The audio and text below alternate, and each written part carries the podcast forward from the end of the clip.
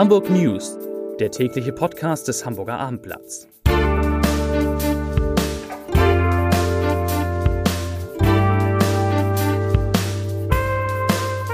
Herzlich willkommen zum letzten Podcast in dieser Woche. Mein Name ist Lars Heider und ich habe heute für Sie, für euch Informationen, die für wirklich Hunderttausende Hamburger wichtig sind. Ein Stichwort Impfen. Außerdem sprechen wir über neue Umfragen zur Bürgerschaftswahl am 23. Februar, über Greta Thunberg, heißt sie Thunberg oder Thunberg? Über Greta, die kurz vor dieser Wahl in Hamburg demonstrieren Thunbay wird. heißt die. Thunbay, oh, ja. sagt der Kollege Icken, obwohl ja. er noch gar nicht dran ist. Hinten. Und wir sprechen auch toll über den Ansturm auf die Beachhotels an Nord- und Ostsee, wo man selbst im Februar quasi keine Zimmer mehr kriegt. Zunächst aber, wie immer, drei Nachrichten in aller Kürze. Nachricht Nummer eins. Die Hamburger müssen sich auf Verkehrsbehinderungen auf der ja nicht wenig befahrenen Hamburger Straße und der Oberaltenallee einstellen, bei der Hamburger Meile. Ab Montag werden die sanierungsbedürftigen Teile der Hauptverkehrsstraße erneuert. Und die Bauarbeiten sollen bis Anfang August dauern. Bis Anfang August sind die irre. Das heißt, an der Stelle vor der Hamburger Meile droht monatelang Stau, vor allem morgens und abends. Nachricht Nummer zwei. Nachdem Sabine in der vergangenen Woche deutschlandweit für Feuerwehreinsätze, Sperrung und Hochwasser gesorgt hat, in Hamburg ja auch, kommen am diesem Wochenende die neuen Sturmteams Victoria und Uta und die treffen vor allen Dingen den Norden.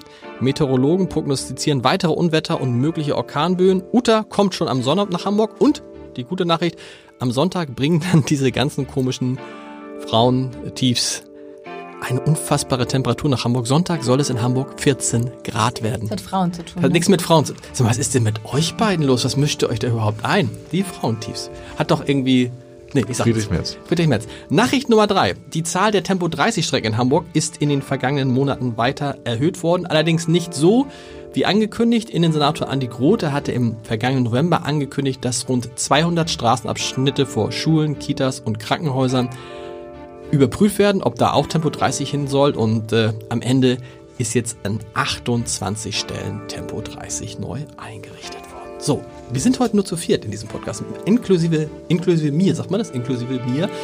Matthias Iken hat man schon gehört, Franziska Coesfeld hat man auch schon gehört. Der eine stellvertretende Chefredakteur, die andere aus der Online-Redaktion. Mit wem fange ich an? Matthias, vielleicht mit dir. Ja, sehr gerne. Vielleicht mit dir. Es gibt neue Umfragen zur Bürgerschaftswahl am 23. Februar. Eine von der ARD und eine vom ZDF. Die Tendenz ist wie?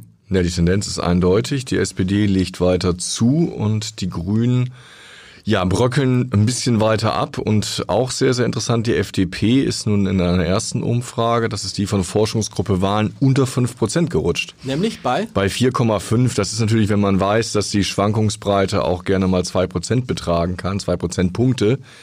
Ähm, jetzt keine ganz valide Aussage, aber es zeigt zumindest, dass es für die Liberalen knapp werden dürfte. Gucken wir doch mal. Bei der Umfrage des NDR äh, liegt die SPD bei 38 Prozent und die Grünen liegen bei 23. 23, 15 Prozentpunkte dazwischen. Das ist beim ZDF ein bisschen weniger. Nämlich? Das sind 37 zu 25. Aber wenn man weiß, dass wir noch vor vier Wochen ja quasi einen Gleichstand hatten ja. zwischen beiden Parteien, zeigt das doch, dass der Wahlkampf der SPD offenbar etwas erfolgreicher ist als der der Grünen. Wobei jetzt ist ja durch die Cum-Ex-Geschichte auch eine neue Dynamik unter Umständen reingekommen. Was ist denn da passiert in den vergangenen Wochen, dass die SPD so abgeht?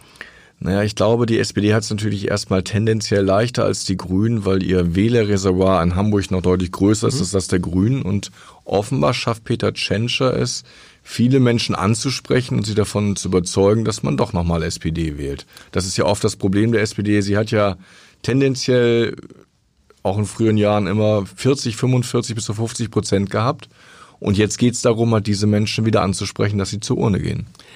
Wie ist es mit der AfD? Wo liegt die in den Umfragen? Die liegt in allen Umfragen wie festgetackert bei sieben Prozent. Okay. Aber die AfD ist auch immer so eine Unwägbarkeit, weil sich da die Institute schwer tun, vorherzusagen, wie viele Menschen AfD wählen. Weil ich glaube, in der NDR-Umfrage lagen sowohl die FDP als auch die AfD so auf fünf, sechs Prozent, sodass man nicht automatisch sagen kann, dass sie in die Bürgerschaft kommen. Es gab jetzt eine Umfrage, die ja. die AfD bei sechs gesehen hat, aber äh, insgesamt liegen die doch noch deutlich oder relativ deutlich drüber. Aber auch da, also es war ja lange Zeit so, dass die Demoskopen die AfD immer unterschätzt haben.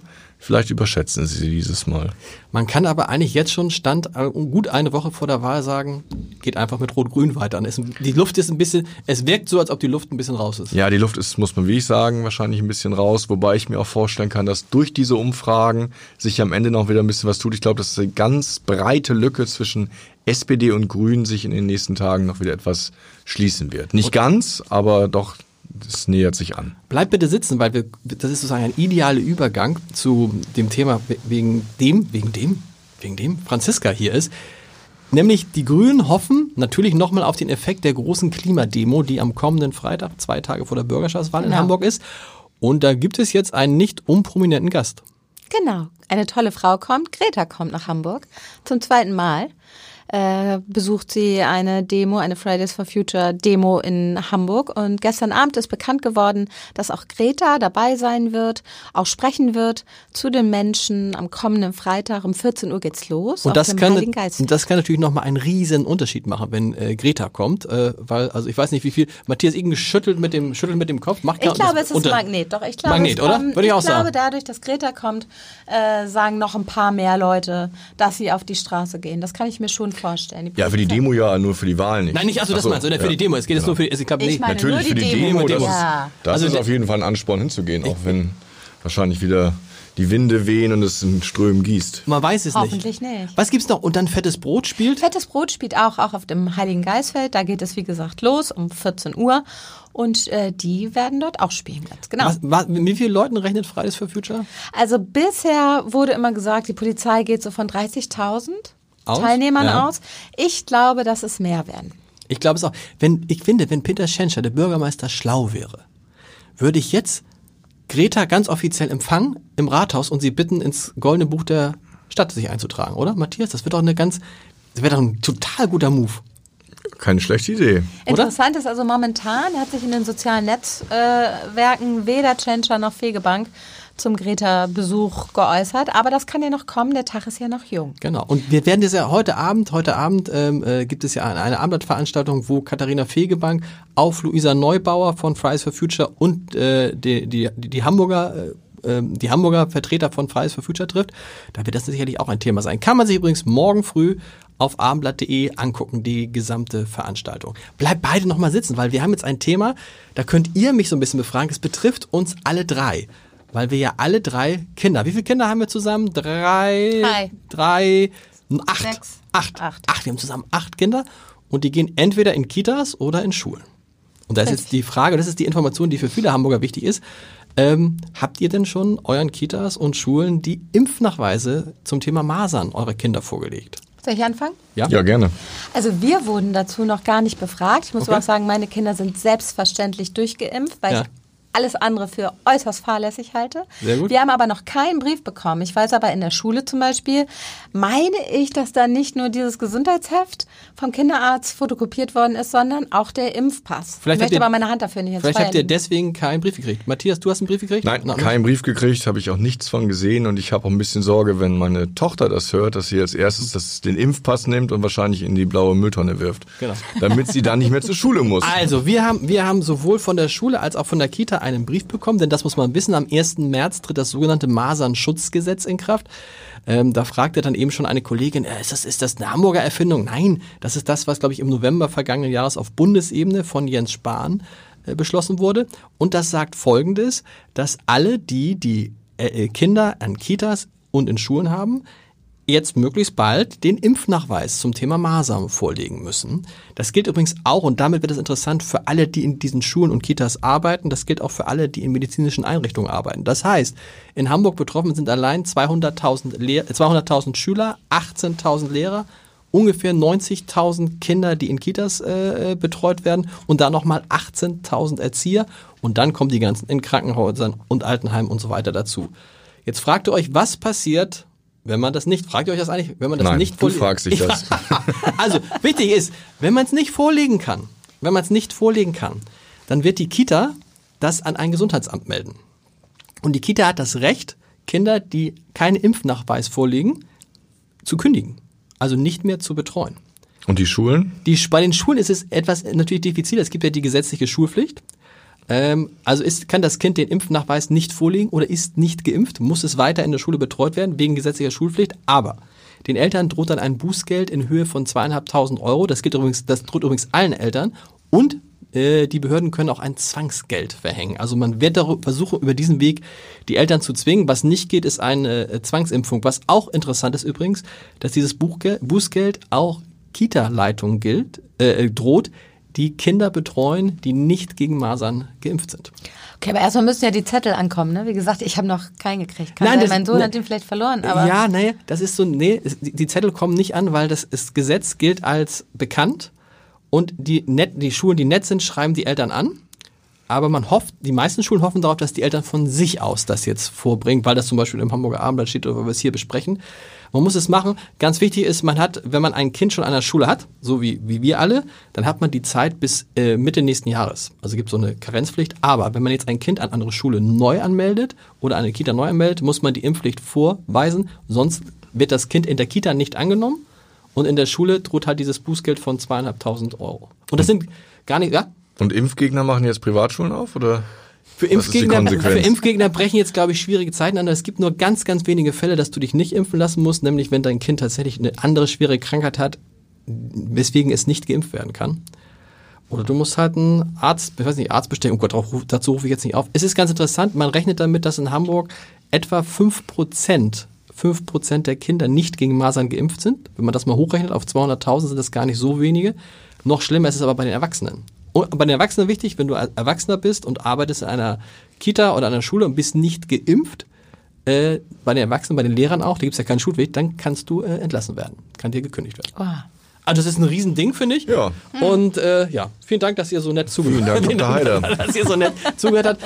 Ich bitte euch jetzt, äh, den Platz frei zu machen für Lisa Jessen, äh, die liebe stellvertretende Chefin unseres Hamburg-Ressorts, denn wir müssen auch, ein, auch über ein tolles Thema sprechen, ein erfreulicheres Thema nämlich über die über sozusagen die, die, diesen großen Ansturm, die es auf die Beach-Hotels an Nord- und Ostsee gibt. Es gibt da ja das Beach Motel, es gibt das Barefoot von Till Schweiger in Timmendorf. Das Bayside, die Bretterbude, Alles mit B. das Lighthouse in Büsum. Wahnsinn, wie in den letzten Jahren irgendwie entstanden riesige ja. Hotels. Und wir kamen auf die, auf die Geschichte, weil, weil ein Leser anrief und sagte, er findet selbst im Februar keine freien Wochenende mehr. Ja, alles da, ausgebucht. Da hat er äh, leider recht. Ich habe das auch versucht in allen äh, Hotels und habe auch schon ein bisschen äh, Ende Februar geguckt. Auch da ist es einfach ähm, schwierig bis ausgeschlossen. Und die Hoteliers sagen auch, ja, sie haben bis zu 100 Prozent äh, Auslastung auch im Februar. Im Februar, nur ist ja. es auch ganz wahr. Und das ist ja nicht ganz billig, oder? Das Nein, ist jetzt nicht also so eine die, Pension Müller wie früher. Nein, äh, die verlangen schon ihr gutes Geld. Die sind natürlich auch, und das macht es ja so attraktiv, in einer tollen Lage, alle diese Hotels. Sie sind relativ stylisch innen. Es ist ein angenehmes Publikum da. Also das sind, sind auch viele Familien mit Kindern. Absolut. Sowieso äh, sind fast alles Hamburger oder ganz viele, weil die einfach, die haben es ja nicht so weit und das nötige Geld haben sie auch. Aber die Preise, ja, Nachfrage äh, ist so hoch, dass das leider auch die Preise bestimmt.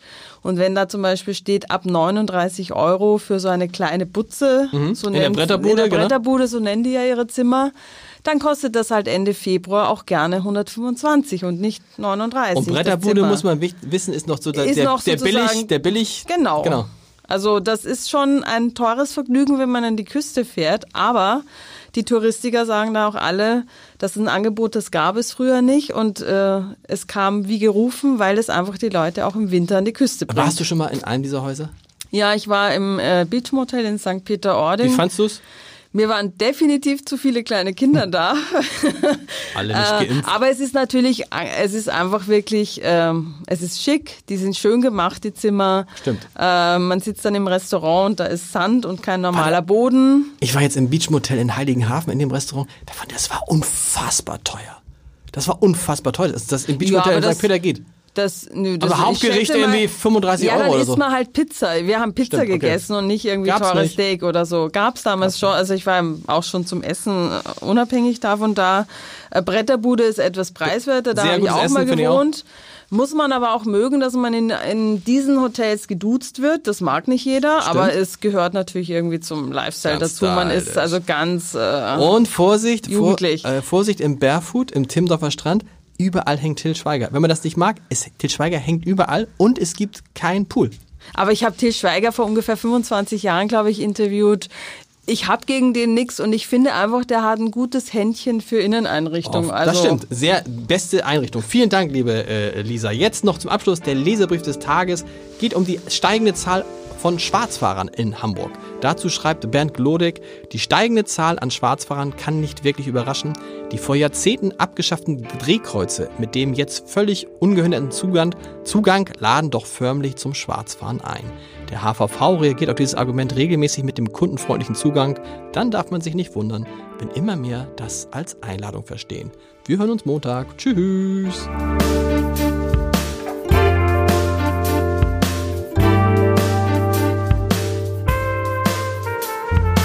Weitere Podcasts vom Hamburger Abendblatt finden Sie auf abendblatt.de slash podcast.